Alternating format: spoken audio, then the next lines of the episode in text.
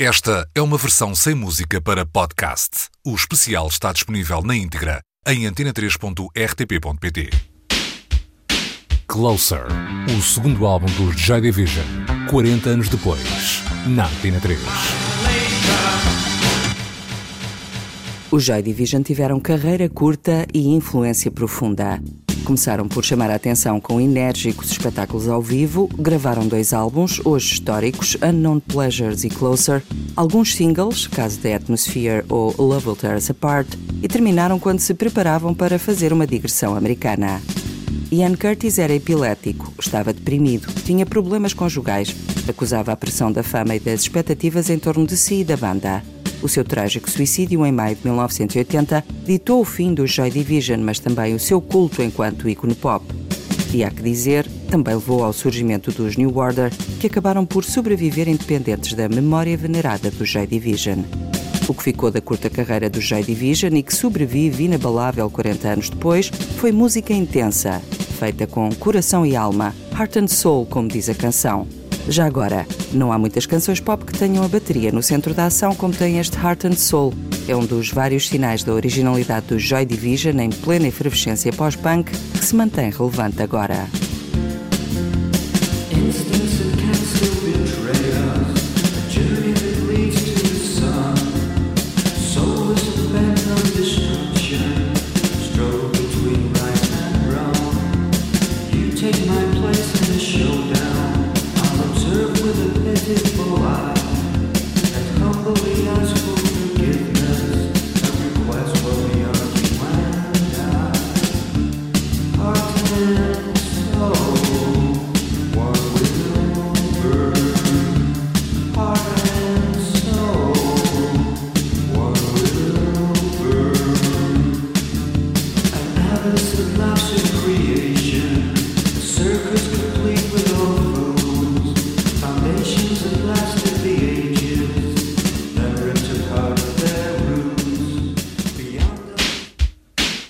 Closer, o segundo álbum dos Joy Division, 40 anos depois, na Antena 3.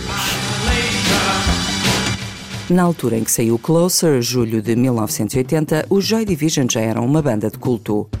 Unknown Pleasures, o álbum de estreia, lançado um ano antes pela Factory Records, e a intensa presença ao vivo garantiam-lhes um lugar de destaque na cena britânica e o seu nome começava a ser conhecido na Europa e chegava já aos Estados Unidos.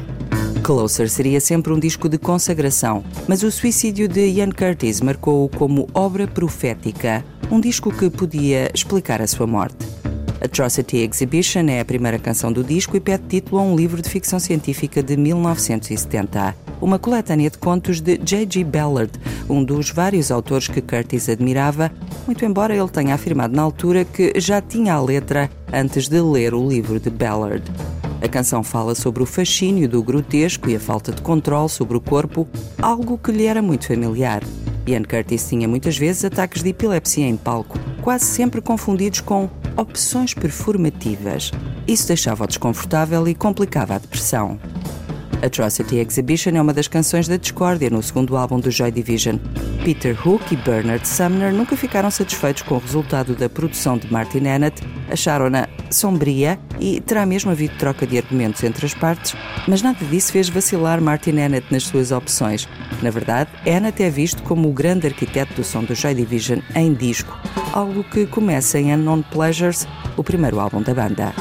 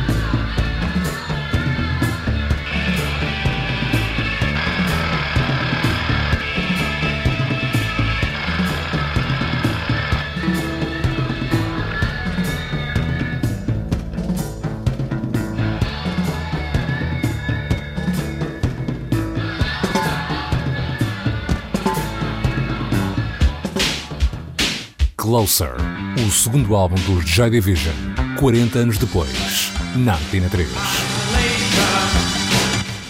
Os Joy Division são um dos nomes mais influentes do pós-punk britânico. A sua marca faz-se sentir até hoje. O suicídio do vocalista Ian Curtis, depois das gravações, mas antes da edição de Closer, serviu para fortalecer um mito que já estava em progresso. Mas se quisermos procurar sinais de tragédia nas letras do segundo álbum do Joy Division, eles são fáceis de encontrar.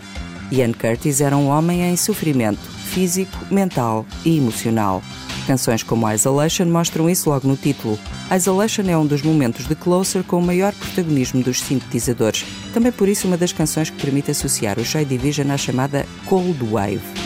Além disso, a canção é dominada por uma caixa de ritmos programada por Stephen Morris. Para as gravações de Closer, os Joy Division mudaram-se temporariamente para um apartamento em Londres. A banda nunca tinha tido tanto tempo para se concentrar no processo criativo e isso abriu caminho para experiências novas.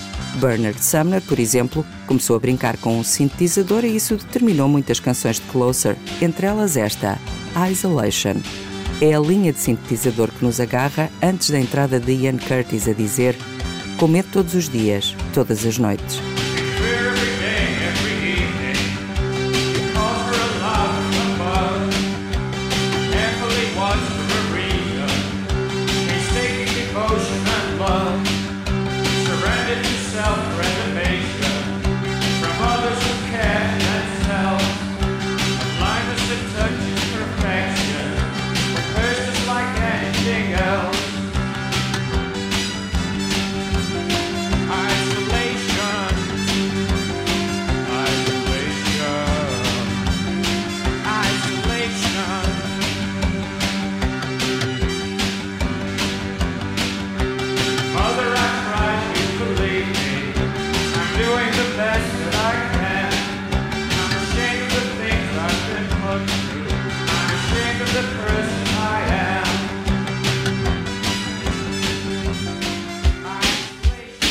Closer, o segundo álbum dos Joy Division, 40 anos depois, na Antena 3.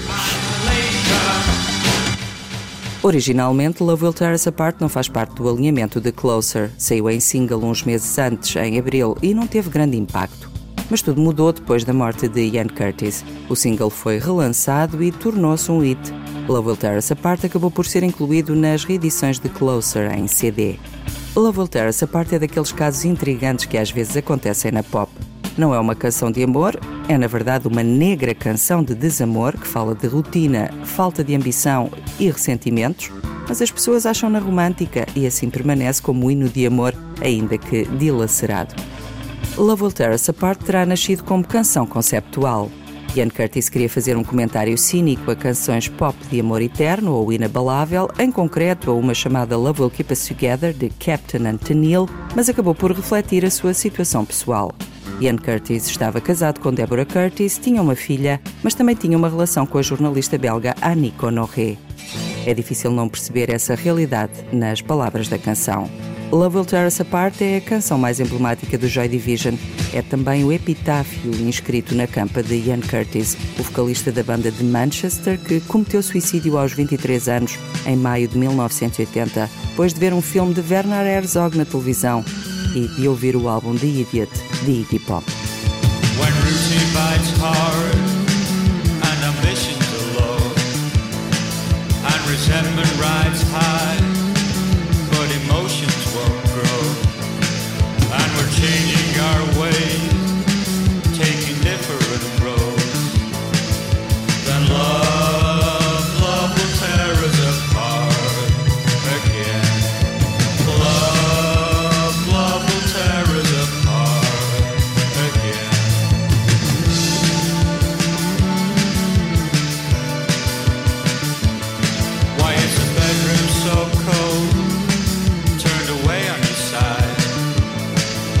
My timing that floored our respect so dry. Yet still that we've kept through our lives. But love love apart again. Closer, o segundo álbum dos Joy Division, 40 anos depois, na Antena 3. Para as gravações de Closer, os Joy Division mudaram-se de Manchester para Londres e deixaram famílias e empregos para trás. Era condição essencial para garantir que se concentravam exclusivamente na música. O disco foi gravado nos estúdios Britannia Raw, construídos pelos Pink Floyd, e ofereceram à banda e a Martin Hannett a possibilidade de brincar com mesas de mistura, sintetizadores, processadores. Closer é um disco com duas faces uma fortemente presa às guitarras do pós-punk, aos Joy Division originais, que se expressavam sobretudo em espetáculos ao vivo e está presente em canções como Atrocity Exhibition, Passover ou Colony. Outra, mais aventureira, focada nos sintetizadores e na música eletrónica de nomes como Kraftwerk, quem Ian Curtis gostava particularmente. Decades é uma das canções mais eletrónicas de Closer e também uma das mais tristes. Não podemos saber ao certo de que fala Ian Curtis quando fala do peso nos ombros dos homens, talvez da nostalgia da juventude passada, mas ele terá dito a Bernard Sumner, na altura, que as letras das canções de Closer pareciam escrever-se a si mesmas e que isso deixava claustrofóbico. Closer, o segundo e derradeiro álbum da banda, saiu já depois do suicídio de Ian Curtis com a foto de um túmulo na capa. Uma foto escolhida pela banda, Ian Curtis incluído, e que apesar de polémica foi mantida pelos restantes elementos. Tony Wilson, o patrão da Factory Records, e Peter Saville, o designer da capa, queriam alterar a imagem, mas Bernard Sumner, Peter Hook e Stephen Morris não quiseram mudar o que tinham escolhido aparentemente de forma espontânea e sem intenções subliminares. A intenção não era trágica, mas o destino de Curtis foi.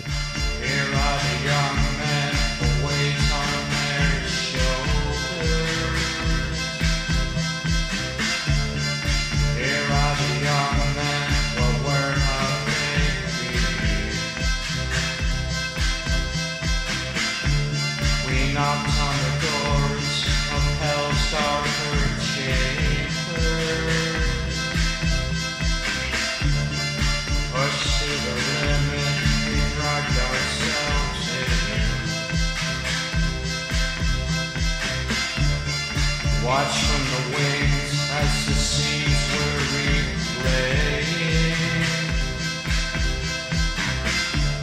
We saw ourselves now as we Esta é uma versão sem música para podcast. O especial está disponível na íntegra em antena3.rtp.pt.